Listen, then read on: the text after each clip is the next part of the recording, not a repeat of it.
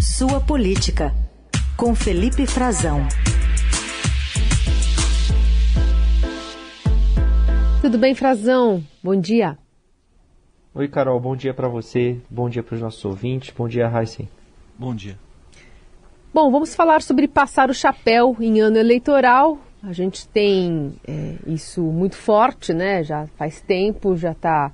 Hoje, inclusive, o Estadão trazendo notícias sobre o PT e, e algumas doações que estão sendo usadas lá para quitar a dívida com o publicitário João Santana.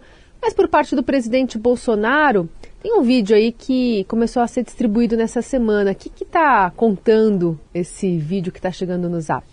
Esse vídeo, Carol, é ainda a primeira vez né, que o presidente está em público pedindo dinheiro para o seu partido, seu novo partido, que ele, ao qual se filiou no ano passado, no fim do ano passado, para disputar as eleições. O Partido Liberal, o partido do Valdemar Costa Neto. O presidente está solicitando uh, doações de coração de todas as pessoas, porque o, o PL colocou no ar uma plataforma para as pessoas doarem via Pix, poderem fazer contribuições, que são as únicas doações permitidas hoje, né, Carol e Heisen? É, as empresas não podem mais doar dinheiro para campanhas políticas e hum, tampouco para os partidos, isso é importante a gente reafirmar e registrar. Então, quem pode doar são somente pessoas físicas. A doação privada ela continua a existir, mas somente de pessoas, justamente para tentar minimizar a influência econômica no desequilíbrio da disputa, ou até mesmo depois na consecução de políticas públicas. A captura, o que já foi chamado pelos ministros do Supremo na captura da política pelo poder econômico, assim definiram no julgamento que há alguns anos atrás extinguiu as doações privadas de empresas nas campanhas. E aí o presidente veio a público, Carol. Veio a público pedir essas doações porque precisava de contribuição, precisa ainda, porque a meta está muito aquém do que eles conseguiram arrecadar até agora. A gente acha que a gente já tem um, tem um trechinho, consegue ouvir um, um pouco da, do pedido dele? Sim.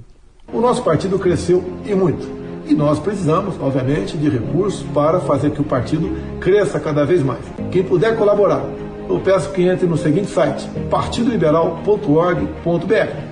E lá você vai ter as instruções de como doar para o nosso partido. Não interessa quanto você possa doar, o que interessa é que venha do coração para o bem do nosso Brasil.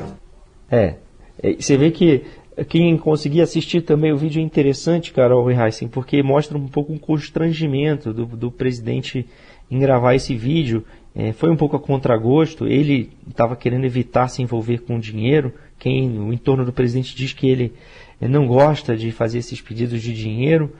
E quem estava tocando essa estratégia de arrecadação era justamente o filho dele, Flávio Bolsonaro, senador, que já foi investigado, até recentemente a investigação foi anulada, mas pode ser que recomece, justamente num esquema de desvio de dinheiro público por funcionários dele, na, na, na Assembleia Legislativa do Rio, e o Valdemar Costa Neto, que tem no seu histórico a condenação pelo processo do mensalão.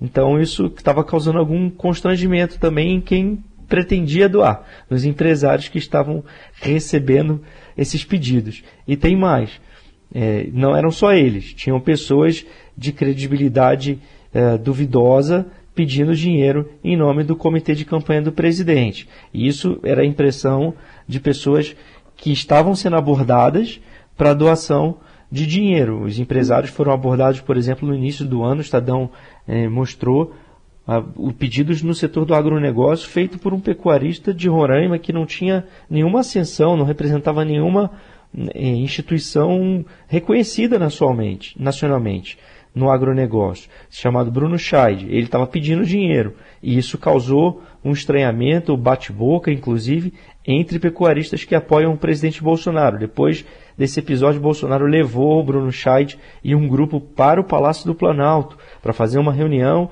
e ali colocou o Bruno ao lado dele, mostrando para todo mundo que ele tinha confiança do presidente. Mas isso não funcionou, ainda não funcionou, as doações não estão chegando. A ideia do comitê do Bolsonaro era arrecadar 400 milhões de reais. E isso está muito longe disso ainda. Só que a gente não consegue nem saber, Carol e Heisen, quem de fato já doou e quanto doou, porque o PL está omitindo esses valores. E já disse que só vai divulgar esses valores, porque existe essa previsão legal, no ano que vem. Porque essas doações hoje são para o partido, não existe ainda campanha na prática, não tem contas de campanha. Então, quem quer doar, doa para o partido. E o partido só é obrigado a entregar a prestação de contas final lá em junho do ano que vem. Ou seja, isso pode se esse recurso não for para a campanha imediatamente agora, se for pagar alguma despesa do partido, como o PT pretende fazer para pagar dívida de campanhas passadas, de marketing com João Santana, por exemplo, isso é permitido. Isso só vai aparecer nas contas do partido lá no ano que vem. Agora, outros partidos estão alimentando já algo que o TSE, o Tribunal Superior Eleitoral, incentiva, que é o registro concomitante desses recursos, da entrada desses recursos e também desses gastos, das despesas, num sistema online que qualquer cidadão pode acessar no site do TSE e consultar. Só que o PL está argumentando que não há obrigatoriedade sobre isso e que não vai fazer. E é o mesmo caminho adotado pelo Progressistas, outro partido que apoia o presidente Jair Bolsonaro. Então, quem quiser doar para o presidente pode doar, mas não vai ter o registro imediato agora uh, nos recursos públicos, a transparência total que é incentivada e o TSE inclusive diz que isso pode, de alguma maneira, não, não há uma punição prevista para quem não faz isso, mas que isso pode pesar no julgamento das contas no futuro. E que eles querem se incentivar e que a, a própria norma que determina a prestação de contas do partido, ela diz lá, tem a previsão de que o registro seja concomitante. O PL viu essa brecha e não faz isso. Tá bom, então. Tá. O Pix está virando o partido da intenção de chavecar, mas tudo bem, vamos, vamos, vamos, vamos ver aí como é que vai ser isso. A, a bomba que vai, a gente vai saber talvez em junho do ano que é, vem dos partidos. Oi, oi, Felipe. É para isso. É para isso esse vídeo do presidente, né? Para é. receber o Pix. O Pix, faz um Pix. Bom, mas a gente está hoje, hoje é dia 4, né? Amanhã, que é um dia decisivo, né, Felipe, para a definição das candidaturas, acaba o prazo para as convenções? Exatamente, Raíssen, acaba o prazo, a gente está praticamente na reta final e ainda tem candidatura sendo retirada, né?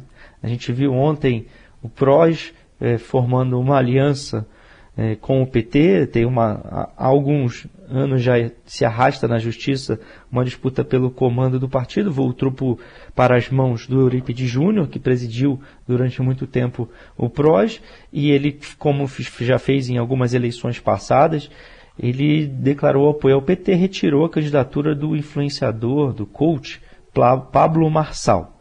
Então é um a menos. A gente já viu na semana passada, durante o fim de semana, Luciano Bivar retirando a candidatura dele. É claro, a gente eu nunca acreditei nessa candidatura, sempre disse que queria ver se ela subsistiria, Heisen, por quanto tempo ele resistiria como candidato, porque ele tem mandato de deputado federal e para entrar numa disputa em que ele tem chance quase nenhuma, ele ficaria sem mandato. E a União Brasil, embora rejeite uh, se aliar formalmente ao PT, vai dar aliança ao PT em vários estados, inclusive o Bivar pretende fazer isso. E para que não para que não fique uma situação complicada, eles estão lançando a senadora Soraya Tronic, que era bolsonarista também, como vários do partido, e vai deve substituir o Bivar na candidatura própria, uma candidatura sem almejar grandes voos, mas para ela é positivo porque vai ganhar exposição nacional e ela não tem nada a perder. Ela ainda está no cumpriu agora os primeiros quatro anos do mandato de senadora da República, portanto não corre o risco de ficar sem mandato ela pode concorrer livremente. Outro que deve retirar hoje a candidatura, tudo indica, já, já, já deixou isso bastante claro, falta se acertar, é o André Janones, que foi cassado, né, aliás, é, pelo Tribunal é, eleitoral, é, a chapa dele do partido Avante, né, teve foi caçada, o mandato de deputado, mas isso pode ter novas discussões ainda judiciais e ele ele vai retirar a candidatura no encontro hoje em São Paulo com Lula, num encontro em que ele vai pleitear algumas pautas eh, para o presidente Lula, para o ex-presidente Lula, que vai eh, formalizar mais uma, mais uma vez deve chegar agora a, a, a disputa eleitoral com uma aliança bastante mais ampla, bastante maior do que a do presidente Bolsonaro, inclusive avançando um pouquinho em alguns partidos, como esses dois, o PROS e o Avante, que são satélites do Centrão. Né? São partidos que estão sempre se alinhando ao Centrão aqui no Congresso para sobreviver, são partidos que estão olhando, buscando a sua própria sobrevivência eleitoral. E a gente teve também no, ao longo dessa semana a formalização da Mara Gavrilli, senadora do PSDB, como a candidata a vice da Simone Tebet. E falta agora o vice do Ciro Gomes, só falta eles, Heisen. Hum.